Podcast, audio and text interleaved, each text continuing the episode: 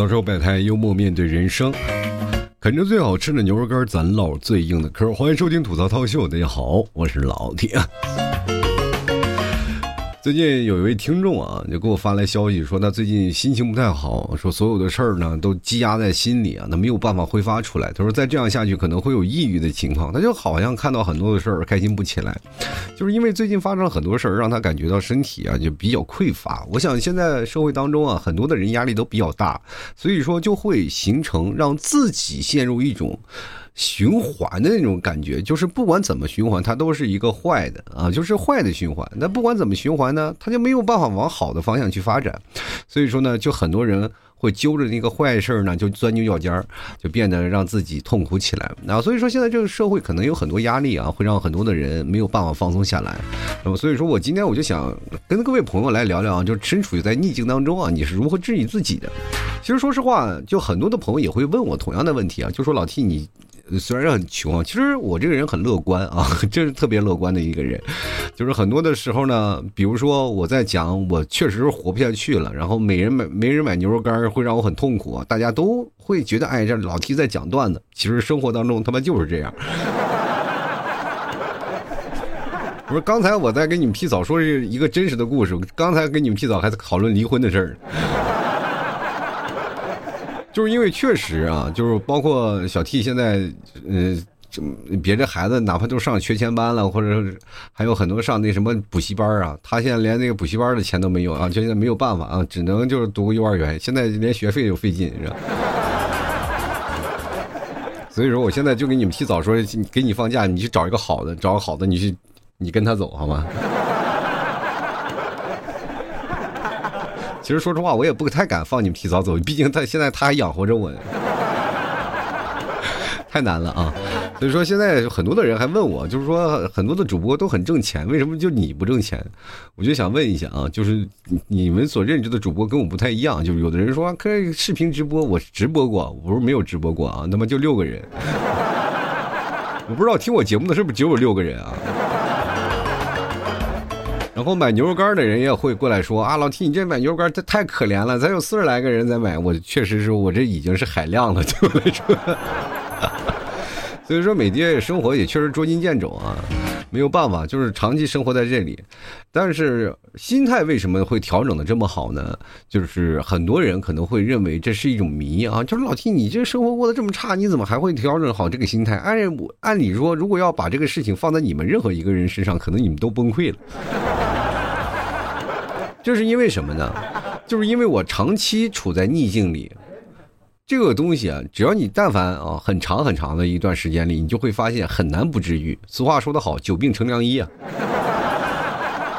如果说我长期在逆境里，我会怎么办呢？我会想办法让这件事情翻篇啊。翻篇的过程当中，就会通过别的方式来吸引我的注意力，也就是现在我。个人啊，很难去集中注意力干一件事儿。现在我儿子继承了我非常优良的传统，让他干这件事儿呢，他就会干另一件事儿。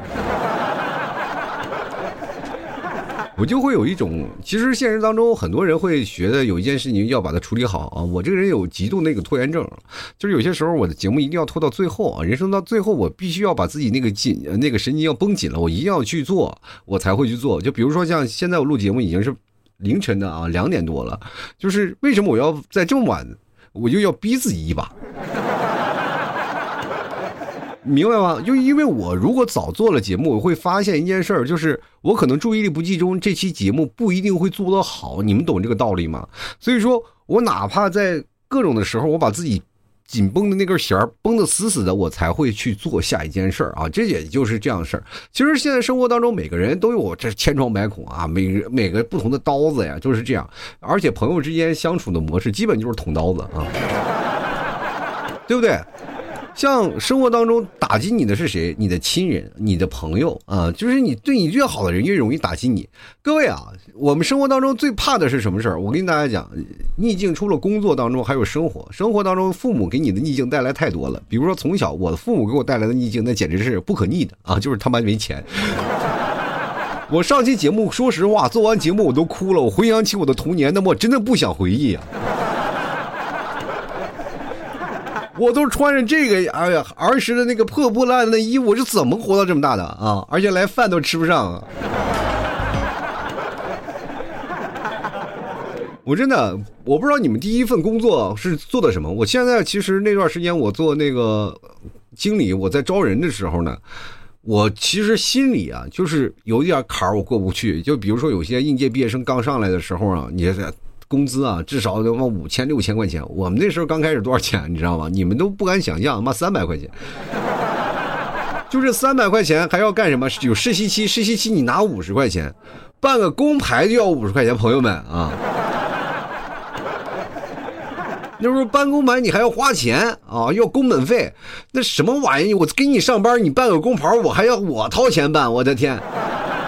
完这要说起来就是奸商啊，就拿了几十块钱，他压根都不管你。但是那段时间刚开始的时候，工作那是包吃包住的，不像现在啊，不管你那些。要是按照现在来说呢，我们估计到最后我得给他们领导记那些钱。不过确实这说法啊，就是呃比较应景的，就是那段时间就是一直在借钱，借钱再还钱，再还钱。等等到你离职那一天，那个窟窿最终补上，你会发现一毛钱没有挣。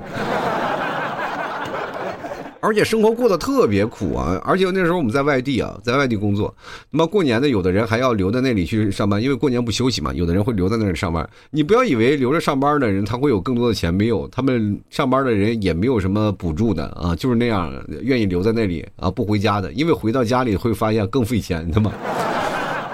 你知道那个感觉很难受啊，就是你是在过年回家，比如说第一次在外地上班的时候，你肯定想第一次，呃，过年要回趟家嘛，就没有是吧？过年在家里还是比较热闹。你说在外面过年，确实是没有什么意义。于是乎呢，就很多的朋友呢，就是想着我留在这里待着吧，因为回家一趟呢，就是又买回去的车票，又来时候车票，你回家还要给这个带礼物，那个带礼物，毕竟你第一次出去工作了嘛。你第一次回到家里，很多家里就感觉到你是一个顶梁柱了，你开始自己自食其力了啊！其实是一种这个很标志性的一个里程碑啊，就是关关键是你在这个人生当中啊，你第一次踏出了一个独立的脚步了。就很多的家长其实在这里对你寄予厚望的，但是完全不知道你在那里过的是怎么样的啊！说实话，我们那个检验屁啊，干什么事儿我们该做的都做了，我们蹭饭的事儿我们都做了不少。我记得那年在上海。吃什么饭呢？就上海那个一顿饭是要多少钱？你知道很便宜啊，那一年就是一顿饭炸肉饭是五块钱啊，就是他会给你一块炸肉，给你点小菜，然后米饭随便吃。我们那个就是干啥偷吃米饭，就有一个人，我们一人凑两块钱，凑了一份那个炸肉饭啊，炸肉饭呢，然后呢，这个有钱的时候都一人一份的，但没有钱的时候是两人到三人一份啊，就偷吃米饭啊。老板最后说了：“你们也太能吃了，这家伙。”他压根不知道，那我们哥几个其实老板也心知肚明啊。这几个小伙子还挺可怜的啊，就是老来这儿吃饭，你们偷吃都吃吧，对吧？反正你不吃不吃我肉就行，多吃点米饭都无无所谓啊。我那时候也是啊，那个刚开始啊，那个小伙子咔咔就在那疯狂吃。然后就在那里啊，就不断的坚持。那过年呢，有的人有没有钱？有的人像我那个时候，稍微能攒点钱啊，就攒个他妈一两百块钱啊，我就赶紧往家跑，是吧？毕竟家里那个，因为我这个人我不爱送礼啊，从从小到大我都是这样的，不管是谁，我都带不过来那些礼物。尤其第一次我是没有钱，我就会跟家说，我他妈没有钱。但是这件事情呢？我从来不会在外面啊，就是过得再苦，我不会跟家里去说，哎妈，我在外头过得跟要饭的一样，就说？要那样的话，我就可能被拽到家里了。所以说我那个时候也是报喜不报忧的一个状态。但是回到家里没钱，就是没有钱，就是我在那儿的钱只够自己吃花啊。其实说实话是不够的。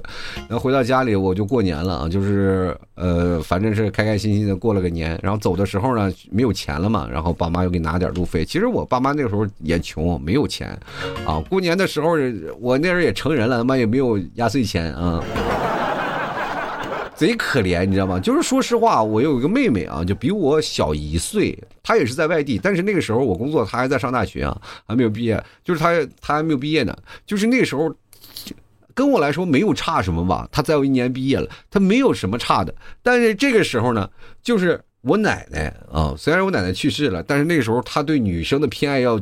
人都说重男轻女嘛，我在我们家里完全没那个想象，我感觉我就是外来的，你知道吗？永远是女生最乖啊，女生就是小棉袄，所以说呢，那个时候呢，就偷偷啊，偷偷给我那个妹妹钱，我都看着了。然后我就说，我的压岁钱呢，人说了，你这个都这么大了是吧？我真的很尴尬，我就跟他讲，其实我不知道是不是他忘了，我只比他比他大一岁啊。所以说也没有什么红包啊，就是回到家里我就开始准备就是啊上班去了。过完年了回到家里，然后家里给拿了大概两三百块钱啊，然后我就去了买了，除了买车票都很便宜的啊。然后到了北京呢，我哥正好在北京，然后他帮我买了去那个返程的那个火车票，而且那个那段时间火车啊，呃有一个特快火车，还有一个普通的火车，但是那个所有的车票都买不到了。然后这个我哥给我买了一个那个就是临时加餐的车，我这个好像是很多的时候我讲过这个故事。然后反正也是倒腾了两天两天一夜，我才到了那个地方。然后到了上海以后呢，回到家里，呃，回到那个宿舍里呢，啊，那帮朋友们啊，都是，哎呀，见着我呀，我就我我都不敢相信，你知道吗？那哥几个一个个脸都是脸都是灰的，眼睛都是绿的，你知道吗？我真的我不知道，他们以为已经要好几天饭了，你知道吗？然后说哥你来了啊，你来了，我们就能不能请我们吃顿饭？就说的特别明白，你们请我吃顿饭，我们已经两天没吃饭了。啊，当时我就请他们吃了顿饭啊，确实是花了他妈一百来块钱，呃，当时座无虚席啊，他妈把我心疼坏了。他们这吃的好了，妈后半个月我他妈就快饿着了。反正不管怎么说呢，就是那段生活也确实让我也陷入那个。但是啊，身边有一堆朋友的时候，你就不显山不露水，你永远没有办法，就是感觉到会治愈自己的一件事情，因为总有一些不同的事情会治愈你。就比如说，当我在这个时候我会陷入低谷的时候，我饿着，我吃不起饭，然后我会很痛苦的时候，你会发现旁边有一个人正在那里，是吧，在那里捡烟屁抽，你会发现啊啊，我比他还好一点，是吧？然后你就从兜里掏出了一块多的大前门，那时候。就不一样啊，那种心境是不一样的。当你最痛苦的时候，你往往会有一个东西来去改命，然后你去看，总有一些人不如你，你会发现你释然了。你说你总是有些事情会过得比较好，因为那个时候相对来说我比别人还要理智一点，因为我从小就是穷的，哦，穷，从小就是很穷。我记得我在最小的时候有一次，人都说小时候过生日都是很舒服的一件事情，但是我每次过生日我就感觉特别特别痛苦，于是乎我到现在我都没有过生日的习惯，你们懂吗？并不是我不愿意去过，而且是我觉得他妈的就是个浪费啊。而且很容易勾起我童年那个不好的回忆。人别人过生日都生日蛋糕，父母陪着。那时候那个正好赶上下岗啊，这家里也确实没有什么钱，然后父母就开始出去琢磨挣点钱了嘛，我就成留守儿童了。有过那么一两年啊，就是留守啊，我妈去秦皇岛了啊，我爸说实话，他虽然在，那跟不在没什么区别。就是你知道，家里要没有一个女人管束，男人基本都不着家，你知道吗？所以说呢，就没办法。我说我过生日干什么？我自己花一块钱给自己买个生日蛋糕，祝我自己生日快乐啊！就大冬天啊，我就感觉这个生日过得绝对是让我特别心酸。一块钱一个蛋糕啊，那是我攒了好长时间的钱，一直握在兜里。啊，过去一块钱那可真是钱，一块钱能买好多东西呢。就我小时候一块钱，你那是真当钱呢啊！那一块钱可不少了，光馒头都能买六个，你知道吗？所以说呢，那个时候过了一个生日，突然感觉到自己还是很蛮幸福的。当你吃到那个生日蛋糕的时候，你觉得自己是幸福的。然后这个时候你会被这个蛋糕所治愈，因为在没有人陪伴你的时候，你童年的过程当中会有这样。而且我们在生活当中其实也有被压抑的时候，小的时候也有痛苦过啊。你看别的孩子啊，就很开心啊，很快乐呀，对吧？为什么你就不快乐呢？就是你老被打嘛，是吧？你要知道那个时候没有父母撑腰的孩子很容易被打。就是他容易形成两种极端，一种是他妈的，这个孩子啊，就是无法无天，那谁都躲着他啊。但是你呢，就是比较孤独。像我这种比较喜欢那个，这个外向的人啊，就是比较喜欢，像尤尤其是像我属于那种，就是照亮别人的那种性格，我就特别喜欢跟别人玩，然后呢一起开心啊，就一起玩。我。特别害怕孤独，你知道吗？从小到大都是这样，就是包括我能说，也是从小到大，呃，养成这个性格，我就愿意跟他们说话啊，逗笑啊，然后说一些段子，反正只要但凡有人能跟我聊天，我他妈就会很开心。就是小的时候就会有这种性格所产生啊，所以说我为了跟他们玩，我就牺牲一下自己啊。当然了，你其实你也有会感恩的嘛，就是平时你被他们欺负，但是别人不敢欺负你啊。就是那个时候，孩子们都有一个说法啊，就我们那儿有个院儿，就是说他我能打，但是别人打他不行，你知道吗？那个。就后来长大了，关系最好的你会发现还是从小一起打架那哥儿几个啊，然后你会感觉，就每次回到家，哪怕我们平时不联系，每次回到家，我们都吃啊喝呀，都是这哥儿几个，这个发小的那个感情，你非会发现，它随着时间，它不会被冲淡啊，它只会让你越来越浓，你会发现越来越珍惜，毕竟活不了几年了。其实现在治愈自己的方式也有很多。虽然我们长大成人了，你会发现越到成人的时候，你会发现烦恼越多。为什么讲究有句话讲什么越长大越孤单啊？他 妈，确实是可能一种原因是因为你长得丑，没人喜欢，所以所以你才会很孤单。另一种就是。很主动的，就是我他妈不愿意接受这些东西，我就愿意自己一个人待在家里。这现在很多的人就宅在一个过程当中，有好多人就是不愿意出门，所以说想要谈份恋爱也是一种那个入室抢劫式的恋爱，知道但基不基本上就是你现在谈不了恋爱，就是只能怨这个现在那个法治社会那个咱们治安条件比较太好了，是吧？所以说没有人入室抢劫的啊，你也也很难就是打开你的桃花运。这社会当中，你说。为什么我们会选择把自己封闭起来？就因为社会太复杂了，人和人之间的那种矛盾、利益点就不一样。你会发现一件事儿啊，就是生活当中啊，就是你所有的很对你好的朋友或者是很好的人，他们不希望你发财。如果你有个爱人的话啊，你会发现一件事情：如果你手里有个几千万，你跟他在一起，你希望对方什么时候死，是吧？你能继承他的钱，对吧？你能继承他的钱，然后呢？这个如果说对方拿了高工资，这个时候你就希望他好好活着，对吧？哎，我这我这这指望你养活了，对吧？所以各位朋友，为什么那个时候就是父母那个年代特别喜欢铁饭碗？就是你现在不管按照任任何什么，就是你做干任何私企啊，干这个，只要说在他们眼中说是私企，你没有编制，那说实话，在他们眼里那那感觉就是不行。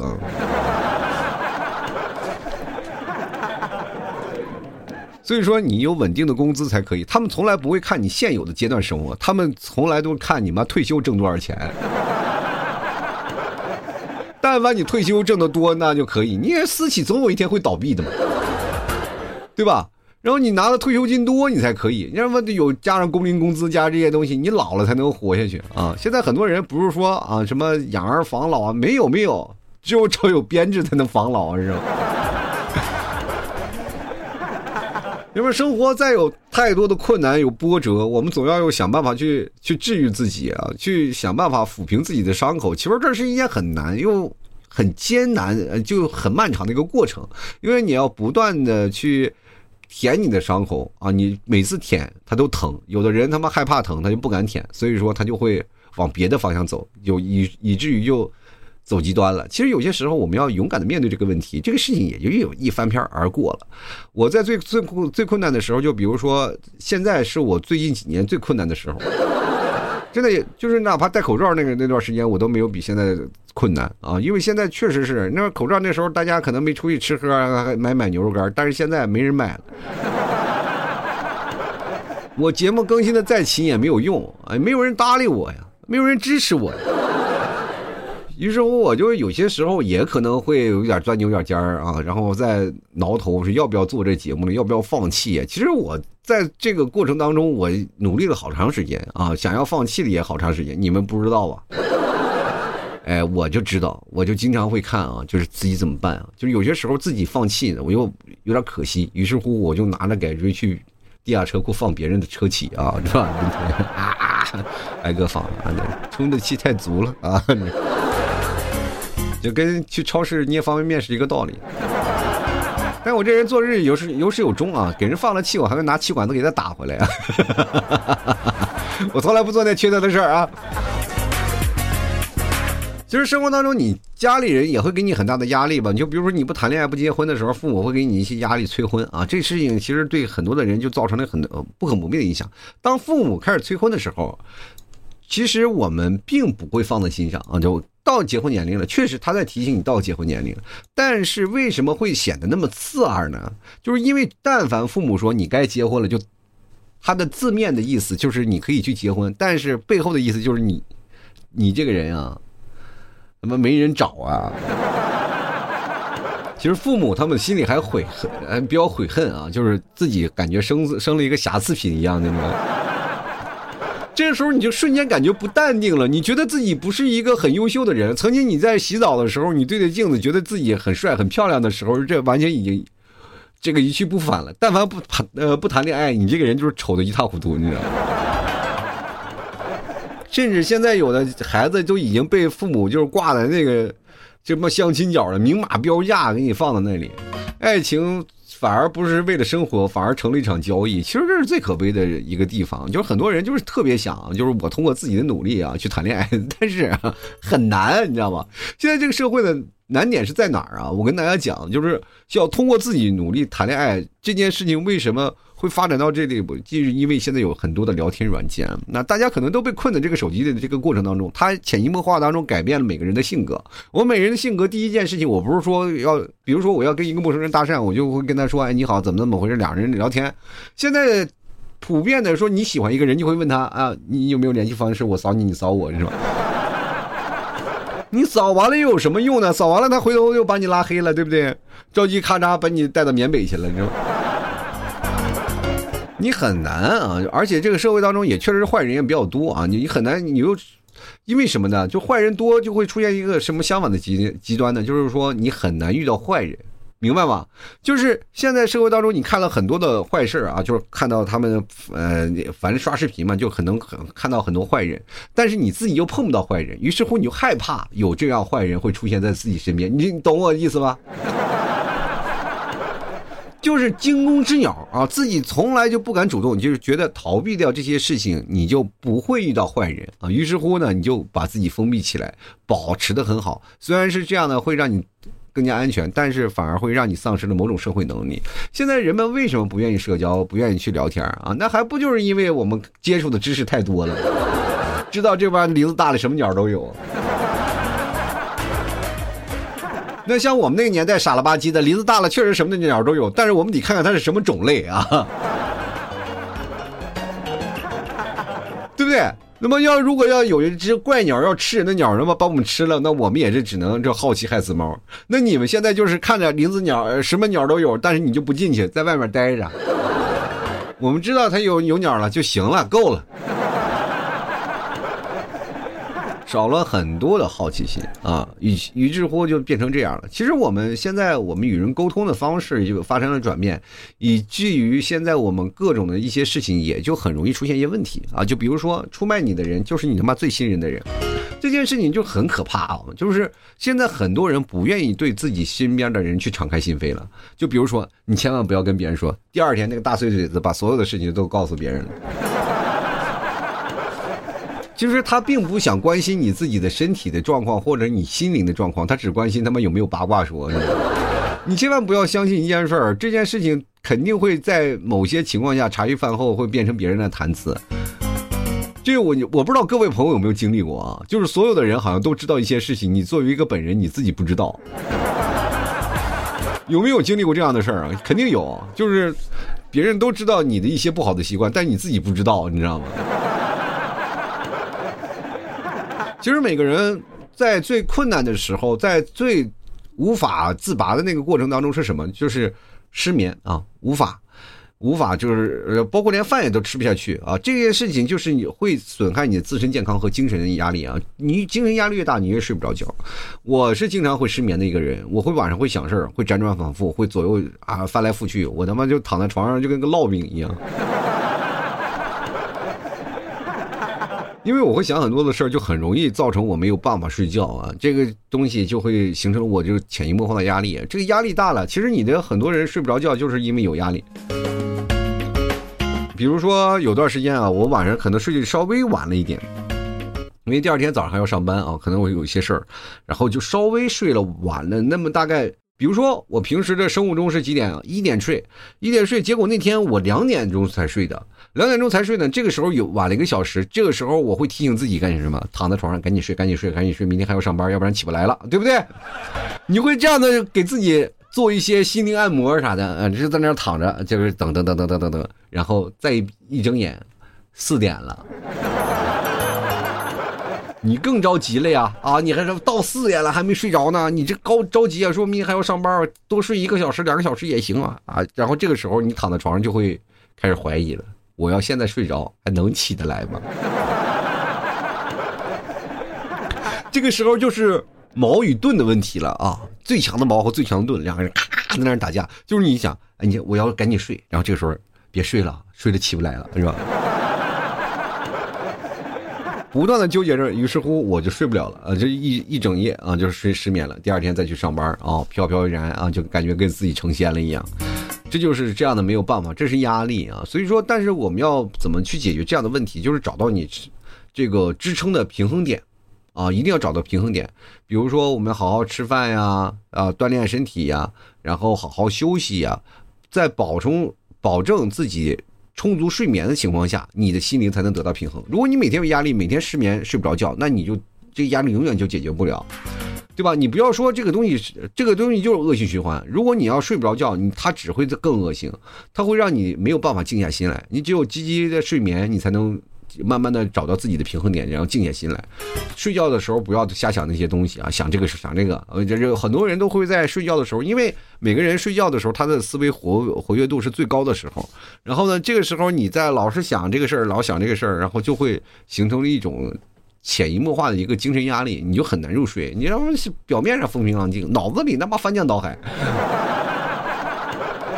然后因为你的思路会被打开啊，你会想很多的事儿啊，比如说在这个。很多的人一到晚上就有很多的计划啊，比如说我第二天干什么，第二天干什么，第三天干什么，然后把所有的事情乱弄好了，我就成功了。结果第二天早上起来就是，然后一醒来，这计划就是马歇尔计划，没有什么意义啊。每天周而复始，晚上想了一堆事儿，白天他妈都不执行。所以说，你首先想到这个问题的话，如果在碰到一个很大的问题上，你想干什么？想怎么解决的？设定小目标。大家都知道，我们要跑一万米，跑五百米啊。就咱们首先定个小目标，先跑个五百米。有的人我要定一万米，我要跑一万米，每天跑一万米。结果呢，连运动服、鞋都不穿，连那门都没出去过，对吧？就每天就杵在那里，我就光他妈喊口号有个屁用，你知道吗？对不对？那要赛龙舟的话，大家都别干了，就在岸上敲鼓就行了，对不对？首先还是要是这样的，叮铃咣啷，你要喊着口号，就是说干就干。前两天不是有两个人那个什么打架的吗？就是也是打架，然后呃争吵在什么兵马俑那边啊，两个人在啊，好应该是一堆人在打架。我看视频，叮铃咣啷，叮铃咣啷打的那个，那不就说干就干吗？你看那个。打的那个过程当中，我天呐，把兵马俑吓得在旁边站着，一句话都不敢说。他妈得亏将军不在，将军将军要在的话，说哎呀，我这两个副将能打，快过来给我做成我们兵马俑嘛，是吧？太夸张了，所以说这个事情你要在有些时候就敢打敢干，就是一个冲动的事儿啊。但是首先我们要定个小目标，比如说我们先跑个五百米啊，跑完五百五百米完成了再跑一千米，循序渐进。你只要做成了一点，但是你要放了一个大远的目标，你看一万米，其实说实话对很多的人都费劲，对吧？你不可能跑得完，我天呐，一万米这家伙这跟。快成马拉松了，对吧？你也不能说这样的。首先一个小目标慢慢完成，完成了再开始，是吧？五百米、一千米啊，一千五百米、两千米，然后这样的慢慢的增加，啊，能跑完了，能跑好了，然后慢慢的，这个其实跟那个运动员一样，也都是循序渐进的一个过程。接下来我们还有一个，还再跟各位朋友来说一下，就是能够很好治愈一个问题的事情，就是培养正面思考的一个习惯。其实说实话啊，就是。很多的时候，咱们大脑呢是喜欢自我确认的，也就是说啊，就是我们对自己的看法会影响我们的行为。就比如说，当你觉得自己是个 low，就是很 low 的一个人，他妈，其实说是现实生生活当中，你会给自己暗示我不配。就是你自己越看不起自己啊，就比如说别人打击你，不管怎么说，你要站起来，但是你要自己打击自己就很难了，就很难站起来了。就比如说，为什么站在镜子面前，我们就说自恋的人普信男啊？就很多人哪来的自信？我觉得自信的人挺好，自信的人至少阳光啊。我们最讨厌的都是那自卑的人，自卑的人才是最可怕的一件事情。我经常，我这个人就比较自卑啊，我很很难就是能够完全觉得起来，就是比如说很多人会觉得，哎呦，老提你做节目做的蛮好的，然后我就会跟他说哪里哪里做的不好，你知道吗我不配啊！就有些时候什么主持一些活动什么，我们都躲着走，就不敢啊。就是其实我有些时候我知道能力不行，能力不足。所以说呢，有些时候我也会正面正面的去进行自我暗示，其实是这样的方式蛮好的。你就经常进行自我暗示，就会意识到自己的优点，你会看到自己优点，提高自己的评价，慢慢就好了。你就像我们小学的时候啊，每次我特别期待的是什么？就是。呃，考完试那个卷子，卷子下来的老师都会写一些评语啊，就是本学期的评语，会写一些关于你的评价啊，呃，关于关于学生的评价。然后反正是把你的评价评价好了，其实有一些正面的东西，你看到了会很开心。其实你特别希望希希望别人去那个就是表扬你啊。其实自我表扬也是一种非常强大的对自己的笃定。所以说，你告诉自己能做到啊，我或者是变成一个优秀的人，时间会证明一切，好吧？其实每个人都有低谷期啊，就是人际关系啊，包括你在工作呀，在等等一些的一些事情当中，哪怕你在体育运动当中，也可能会有存在一些低谷期。那这些低谷期，我们要通过别的方式，比较正面、积极的想相应的方式去远离这些低谷期，然后就慢慢的去找到一个合适的方法。真的，不管是怎么样，你总能够。慢慢走出来，就是有些人走在低谷里，就好像有很多的听众朋友，我不知道各位朋友是会出现什么样的心理问题，但是听我节目有好几个抑郁症都听好了，我都感觉我都是一个，我，我都我都是挺伟大的一个人了，我能把这个有抑郁症的人都听好了，他们会积极向上，会直面自己的人生，有的时候会过来，但是他就不买牛肉干，就会让我很气愤。你说你省下吃药的钱，你买斤牛肉干多香啊。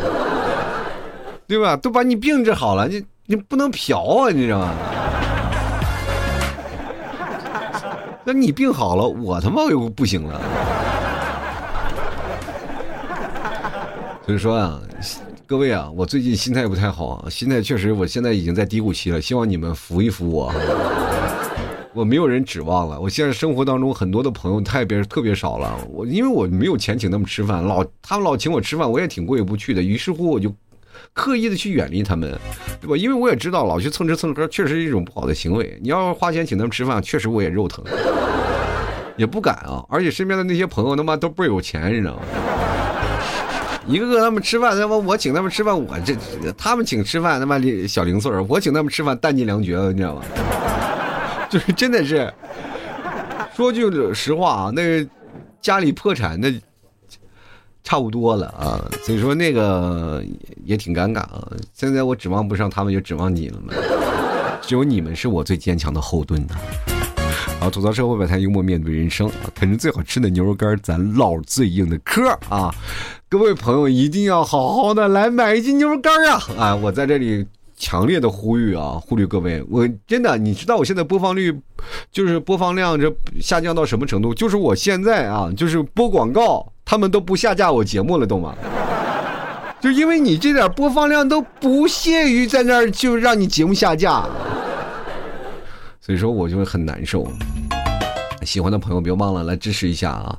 欢迎来这个你某宝，你搜索老 T 的店铺“吐槽脱口秀”啊，就非常好找，就叫“吐槽脱口秀”啊。这个就是满这个店铺里就这么一家特别奇怪的名“吐槽脱口秀”，或者你直接搜索“老 T 家特产牛肉干”也能找到啊，就是宝贝名称“老 T 家特产牛肉干”。